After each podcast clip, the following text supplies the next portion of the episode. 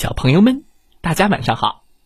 欢迎收听西瓜哥哥讲故事。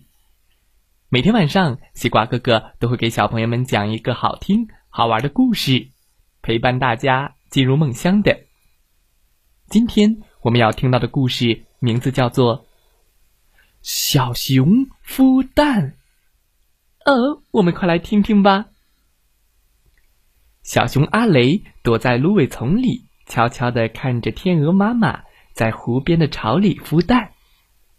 阿雷也想孵蛋，于是他一路小跑回家，问妈妈：“妈妈，怎么才能够下个蛋呢？”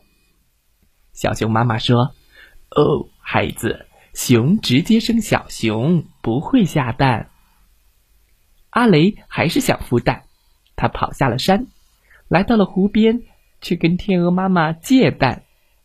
可是他一靠近，天鹅妈妈就尖叫了起来：“别过来！”哎呀，呃，我只是想借个蛋。阿雷爬起来，甩掉身上的水，失望的走上了山。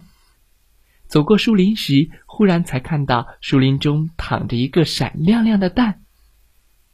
哇，咦，这里怎么有个蛋呢？这是谁的蛋？这是谁的蛋呢？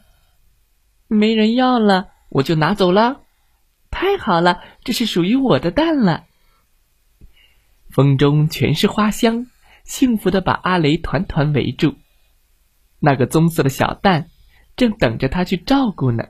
阿雷捧着蛋走到湖边，他用树枝和苔藓做了一个巢。嗯，我来学天鹅妈妈那样孵蛋。哎呀，不读。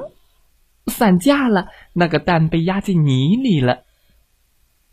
阿雷又用绿草和鲜花做了一个巢，把蛋放到巢里。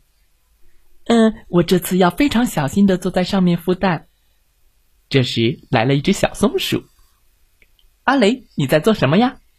我在孵蛋呀。嘿嘿，我妈妈告诉我，熊是不会孵蛋的。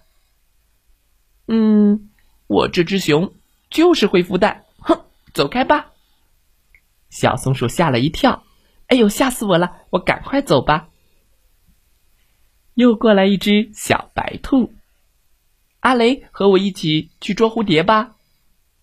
不行不行，我还要孵蛋呢。可是我妈妈告诉我，熊是不会孵蛋的。我这只熊就会孵蛋。